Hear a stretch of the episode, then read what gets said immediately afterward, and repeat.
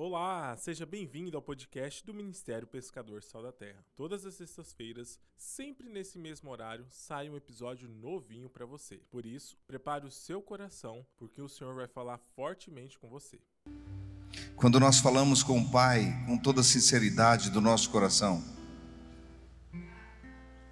Ele se inclina do seu trono de glória, de graça e de poder e ouve as nossas orações ouve o nosso louvor, ouve a nossa expressão de gratidão, mas também ouve as nossas petições. Pai nosso querido, nós queremos te louvar porque podemos falar face a face com o Senhor. Porque nós temos um caminho, nós temos uma verdade, nós temos uma vida, não a vida da carne, mas a vida do espírito, e nós podemos falar com o Senhor na intimidade, como Pai.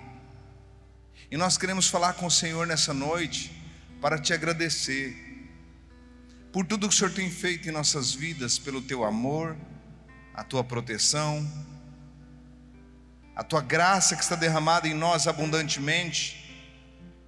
Por tudo que o Senhor tem feito, nós reconhecemos e te adoramos. Esta noite nós viemos nesse lugar Viemos para te adorar e te louvar na coletividade. Porque o Senhor é nosso Deus lá em casa.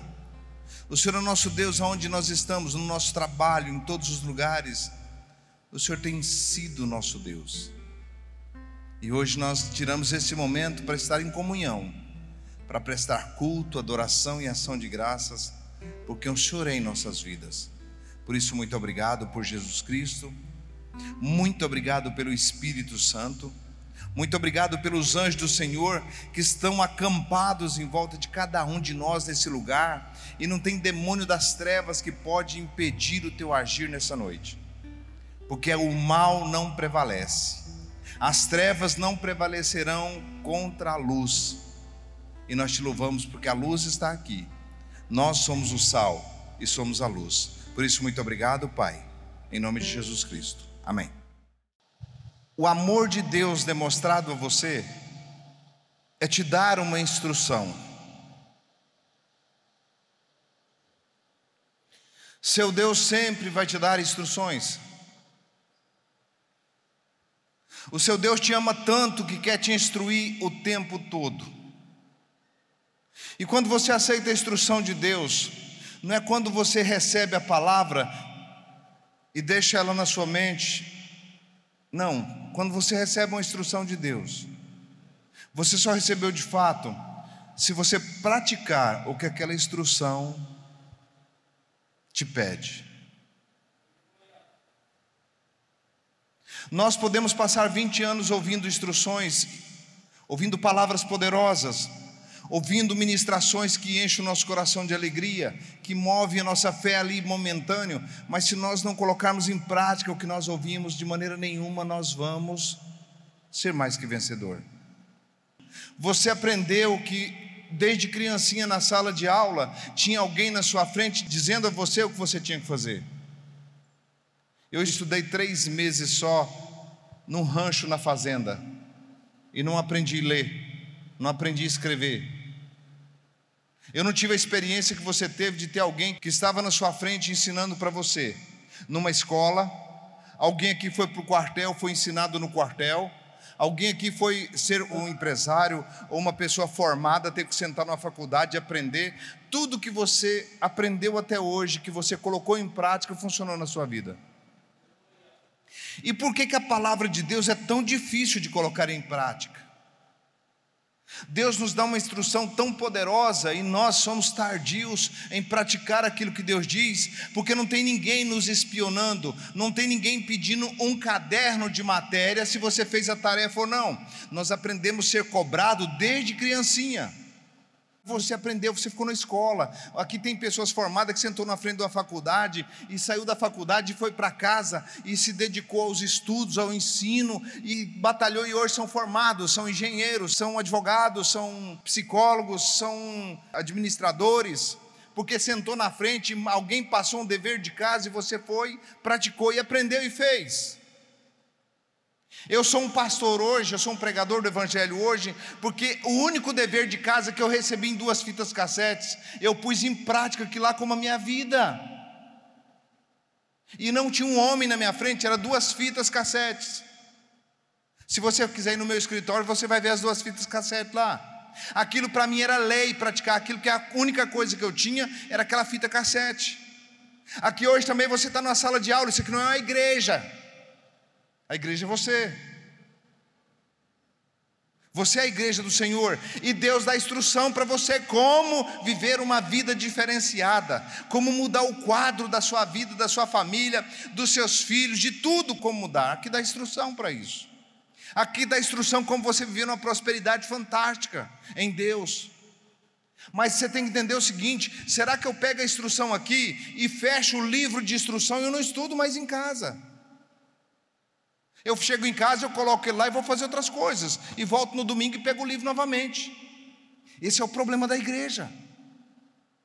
A igreja fica com medo, todo mundo com medo de quando vê um negócio desse aqui, todo mundo começa a ter medo, porque aceita um programa de televisão que fala para você que está morrendo e que está fazendo, e você olha aquilo lá como normal, mas se começar a contabilizar e pôr na mídia, você aceita aquela pregação e começa a ter medo, e o diabo fala lá um que não crê. Vou te contar um negócio interessante, para depois te dar o dever de casa. Quando eu morava na beira do rio, minha casa não tinha muro, era um barraco. E quando eu comecei a pregar o Evangelho, veio prosperidade na minha vida. Um irmão que tinha um depósito de tijolo, ele foi curado de uma enfermidade e falou assim: Eu vou dar o tijolo para você cercar a sua casa todinha. E ele me deu o tijolo. E eu cerquei minha casa lá na beira do rio com um muro bem alto. E eu coloquei caco de vidro em cima do muro. Naquela época não tinha cerca elétrica. E eu coloquei caco de vidro. E um dia chegou uma jovem em casa do nada. O Espírito Santo falou para mim assim: está vindo alguém aí que precisa de ser liberto. Aí chegou uma jovem em casa, uma moça assim dos 25 anos, com a varinha de pescar na mão, com litro de vodka no outro, e disse: Eu quero pescar, onde tem um rio para pescar aqui? O Espírito Santo já tinha me falado. Eu falei: Entra aí o portão. Ela entrou o portão para dentro. Quando ela entrou, o demônio pegou ela. Quando o demônio atacou ela e, ela manifestou aquele espírito, ela gritava: Abre esse portão. E eu já sabia, o Espírito Santo tinha me falado. E eu tranquei o portão e comecei a orar para essa moça. E essa moça começou a pular igual um gato no muro. E eu pedi para os anjos, com medo dela se cortar nos cacos de vidro, eu pedi para os anjos, falei, anjo do Senhor, faz um círculo em volta dela agora. Os anjos fez um círculo e ela não conseguia sair daquele círculo. E ela deu aquela risada mais irônica e disse assim: Você não disse que confia em Deus? Para que esse caco de vidro no muro? Tirou na minha cara. Você disse que não confia em Deus? Confia nada, seu. E me xingou ainda. Falou: os vidros em cima do muro, você não confia nada. O diabo debocha da gente. Quando a gente começa a ter tanto medo e começa a ser apavorado por dificuldades, você não viu dificuldade ainda. Você não viu dificuldade. Isso que nós estamos passando, isso é só o princípio do princípio das dores. Está vindo situações tão difíceis que vocês nunca imaginaram. Por isso que o dever de casa deve ser feito. Porque a professora falava para você lá: estuda em casa, senão você vai reprovar no dia da aprovação. Estuda. Dever de casa, estuda. Você não sabe o tamanho da aprovação que vem para a tua vida. Você acha que está tudo bem, querido. Deus não é uma opção. Jesus não é uma opção para você. Jesus é a sua única porta. O Evangelho é tudo que você pode ter, é a única segurança que você tem. É o único guarda-mão que você pode segurar. É o Evangelho de Jesus Cristo. Nós não temos opção. Eu não dou conta de vencer o mundo. Jesus falou: Você não dá conta, então eu venci o mundo. E eu te ensino como que vence o mundo. O mundo você vence ele pela sua fé. E fé, você tem que receber o dever de casa e colocar em prática o que você aprendeu. Então nós temos que ouvir o dever de casa e colocar em prática a palavra de Deus, porque nós seremos como os montes de Sião, que não se abalam. Tem uma esperança para nós, tem uma vida para nós que o mundo vai querer vir para o nosso lado, vir para Jesus Cristo, por ver a nossa vida plena no Evangelho, por ver a sua confiança e ver a sua fé por saber o quanto que você é diferenciado, o quanto que você é diferenciada, as pessoas vão ficar impactadas com a sua segurança, porque você sabe em quem você tem crido, você sabe que tem um Deus por você e ninguém é contra você. Se Deus é por nós, quem será contra nós? Aquele que nem mesmo seu próprio filho poupou, antes o entregou por todos nós, como não nos dará também com ele todas as coisas? Quem tentará acusação contra os escolhidos de Deus? É Deus quem os justifica. Quem os condenará? É Cristo quem morreu e ressurgiu, está à direita do Pai e intercede por nós. Isso é fantástico. Não tenha medo.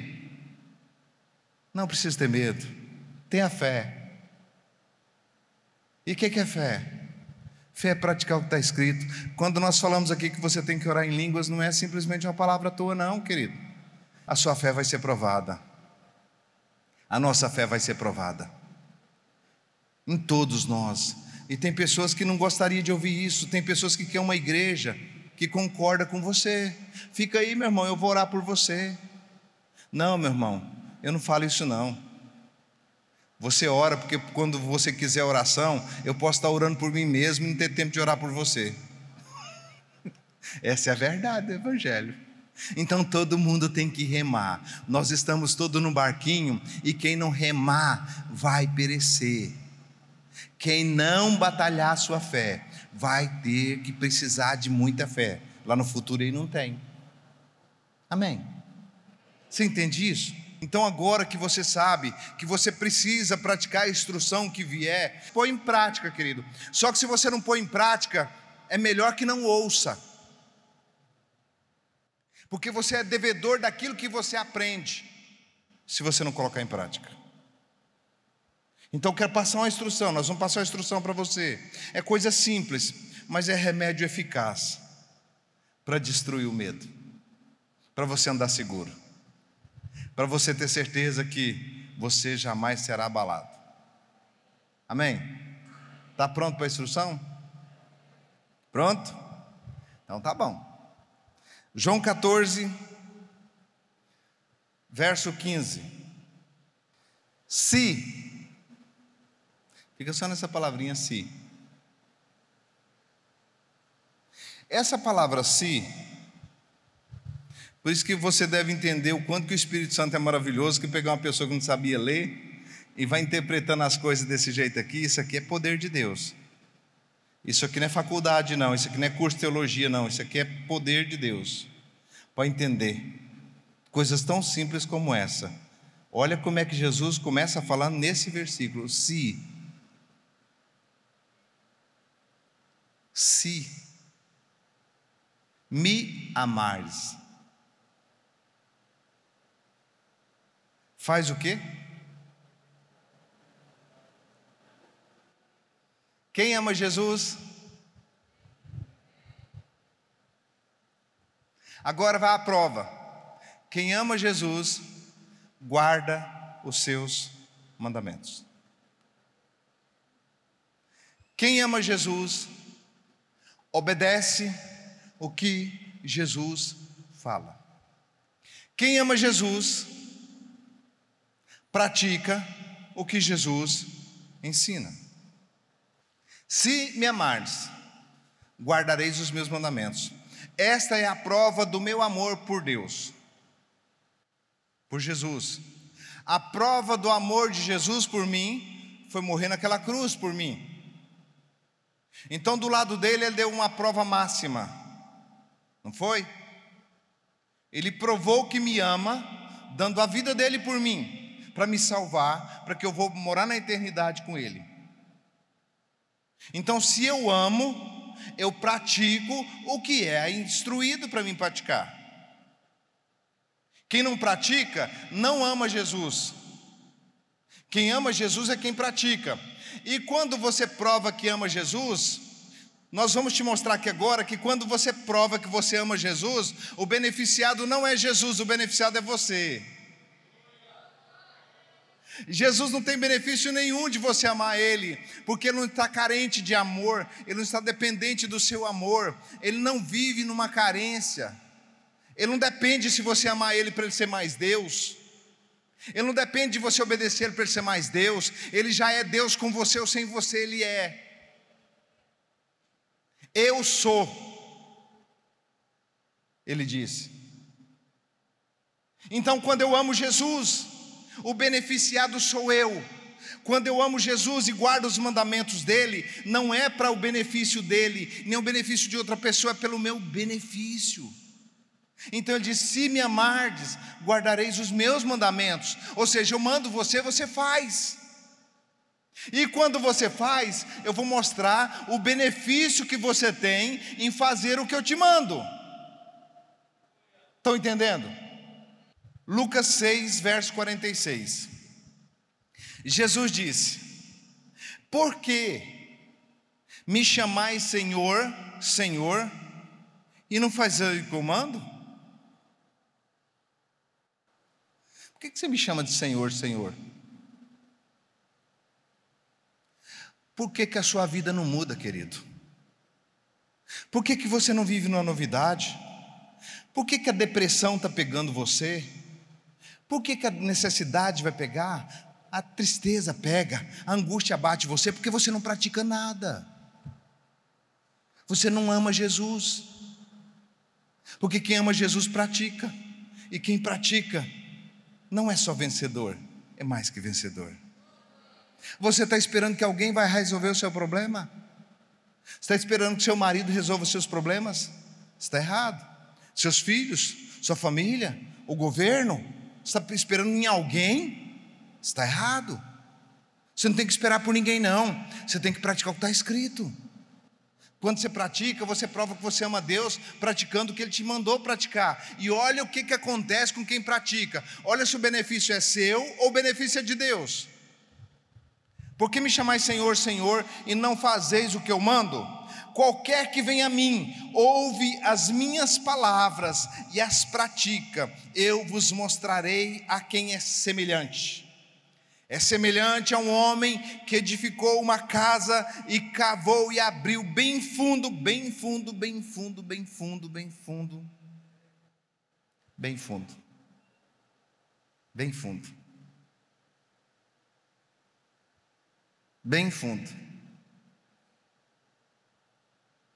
Quem aqui entende de construção sabe que o maior zelo de uma construção é na fundação dela, é naquilo que fica escondido. Cavaça se cava escondido, fundação fica escondido, não é para os outros verem. Não, a fundação ninguém vê. Mas quando a fundação é boa, quando a fundação alcança rocha, e quando cava na rocha, quando está lá no seu canto, ninguém está te vendo, esposa não está vendo marido, marido não está vendo esposa, pai não está vendo filho, filho não está vendo pai, eles estão lá cavando na rocha em oração, ele está lá cavando, orando em línguas, adorando a Deus e sozinho com Deus e dando glórias a Deus. Essa pessoa, ele é semelhante a um homem que cavou na rocha e abriu bem fundo os alicerces e plantou ali as suas bases. Base de sustentabilidade, porque quando vem o vendaval, Jesus diz que vem, não é o pastor Célio que diz que vem, não, não é o pastor Célio que é pessimista e coloca medo em você, não. Quem fala isso é Jesus Cristo. Ele diz assim: ó, é semelhante a um homem que edificou a casa e cavou e abriu bem fundo e lançou os alicerces sobre a rocha, vindo a enchente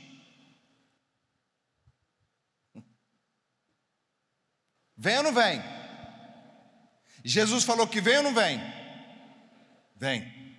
Vindo a enchente, bateu com impacto a corrente naquela casa, não pôde abalar porque estava fundamentada sobre a rocha. Não me abala. Não me abala. O diabo prega Você quer ver como é que o diabo prega? Tem uma pregação difícil aí para você, agora acabou. Você está desempregado, você está sem emprego, você está sem isso, você está sem aquilo. Vai vir uma crise, vai vir acontecer e vai acontecer. E se você entrar nessa paranoia aí, você pira, filho. Você vai parar no manicômio. Crente. Batizado nas águas. Fica louco, você pira. Porque o que você escuta é só derrota. A pregação que você ouve, você liga lá e fica lá. Então vai passando. Morreu mil, morreu dois mil, morreu três mil, morreu quatro mil, e morreu, e você morreu, e morreu, e morreu, e só morreu. Você só escuta, morreu.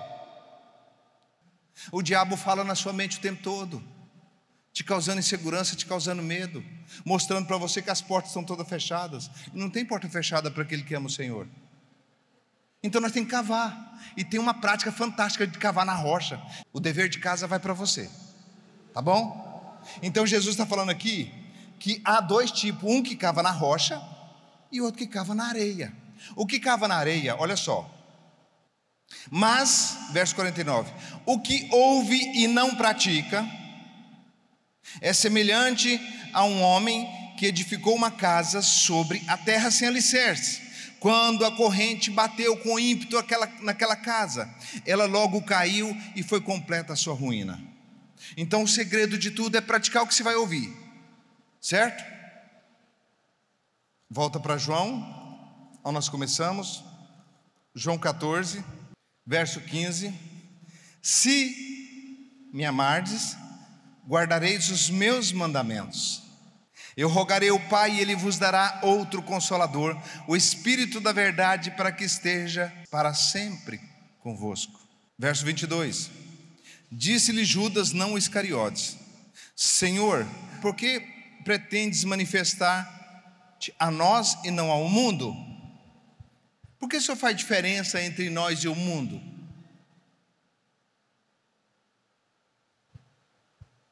O mundo é quem não entregou a vida a Jesus. Ele chama de mundo. Por que o Senhor quer manifestar a nós e não ao mundo? Jesus fala novamente: se alguém me amar, guardará a minha palavra, meu Pai o amará, e viremos para ele, e nele faremos morada. Para invadir esse corpo seu, tem que passar por cima de três: o Pai, o Filho e o Espírito Santo. Para jogar você na derrota, tem que vencer Deus. Porque dentro de você está o Espírito Santo. Como é que você mostra agora que você ama Deus? Praticando o que está escrito. Então, o dever de casa é: tire a partir de hoje meia hora para você ficar sozinho com Deus. 30 minutos. Vamos começar com 30 minutos. Você quer cavar na rocha? Então fica 30 minutos num lugar trancado, 30 minutos, sem falar nada. Não precisa falar nada porque Deus não é burro. Deus não é, Deus não está precisando de você para converter, não. Ele sabe tudo o que você precisa. Se você entrar num cantinho e disser essa palavra, Senhor Deus meu Pai, eu vou passar essa meia hora aqui, porque eu quero estar nessa meia hora com o Senhor, porque eu quero que a tua glória me envolve. E você senta naquele cantinho e marca no relógio. 30 minutos, não sai nem para receber dinheiro. Não sai nem se falar está pegando fogo na casa. Não sai para nada. Porque o diabo vai tentar tirar você desse lugar. O diabo sabe que se você permanecer meia hora, Deus não tem como ver uma pessoa sentada esperando ele e ele não manifestar na vida dessa pessoa. Não tem como. É impossível você tirar meia hora todo dia para ficar sentado, quietinho, calado na presença de Deus e ele não ver manifestar em você. É impossível. É impossível naquele momento de comunhão não perder todo o medo que você tem. É impossível naquele momento de comunhão ele não mostrar a porta que está aberta para você. É impossível você ser a mesma pessoa se você tira meia hora das 24 horas do dia para ficar meia com o Senhor. E não sai de lá nem com bomba. Você vai vencer todas que vier contra você, porque você passa meia hora cavando na rocha. Só o fato de você ficar quieto, calado, naquele cantinho, você vai ter uma experiência com Deus como você nunca teve. Ele vai ter que ir lá. Manifestar na sua vida como você jamais imaginou. Vou fazer uma ilustração para você entender. Se você está no banheiro da sua casa e alguém toca a campanha lá fora e chama por você, você fica sossegado no banheiro? Você consegue ficar lá assoviando, lendo uma revista, olhando no celular? Tem alguém lá fora te chamando? Alguém faz tempo que você não vê? Você não consegue. Você pega uma cadeirinha, senta num cantinho e diz: Daqui eu não arredo e daqui ninguém me tira. A única coisa que você tem que falar é com a sua esposa, meu bem eu vou passar meus 30 minutos agora, não me chama. A esposa fala para o marido, o marido fala para a esposa, porque nós temos poder no corpo um do outro. Então você diz: nesse lugar aqui, eu preciso de 30 minutos, e faz isso todo dia. O que o diabo estiver preparando para o futuro, não toque em você. O que vier de lá para cá, bate e cai de costa. O que vier de lá para cá, vai ter que retirar, se por um caminho vier te perseguir, por sete fugirão à tua vista. Ele vai te colocar por cabeça e não por cauda. Você vai estar por cima e não por baixo. O que vier, você consegue superar. O que vier contra você, aquele momento de íntima comunhão com Deus, no silêncio, no silêncio, para não falar besteira, para não falar abobrinha, não é para orar em línguas, não é para falar português, é para ficar calado, quieto, quieto, quieto, quieto. Daqui uns dias, quando você olhar no relógio, foi 40 minutos. Quando você olhar no relógio, foi uma hora. Daqui dois meses, você olha no relógio, você está três horas na presença do Senhor, aí você vai dizer, como Davi disse: Um dia nos atos do Senhor é melhor do que mil anos, do que em qualquer outro lugar. Essa presença vai marcar você. De lá você vai sair muito mais inteligente, de lá você vai sair muito mais sábio, de lá você vai sair numa confiança que pode vir em você do jeito que vier que você não é abalado, porque você está firmado, fundamentado na rocha. Mas se você não praticar isso, quando vier enchente, você vai querer que alguém vai socorrer você. E não tem ninguém para te socorrer. Quando o noivo vier, ninguém vai pegar do azeite que tem e dar para você, porque todos foi dado o mesmo direito. Não confia na oração do pastor Célio porque eu não sou onipresente, onipotente e estou em todo lugar ao mesmo tempo. Um dia você pode não me achar. Um dia você não pode achar um pastor, um dia você não pode achar ninguém, e naquele momento, se você não tem uma comunhão com Deus, você vai perecer. Então não precisa perecer. Faça o que os outros que oram por você faz.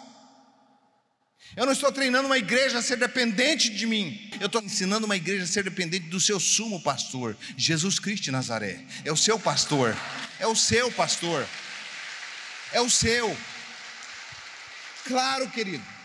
Eu posso orar por você, eu posso profetizar na sua vida, eu posso usar a fé que tem para ajudar você, sim, eu posso. Mas pelo menos uma coisa: pega no volante, solta o freio e olha para frente que nós empurra. Quando você está fraco, nós podemos ajudar você em oração, mas você não pode ser dependente de homem, você tem que ser dependente daquele que morreu por você. Aquele te ama de verdade.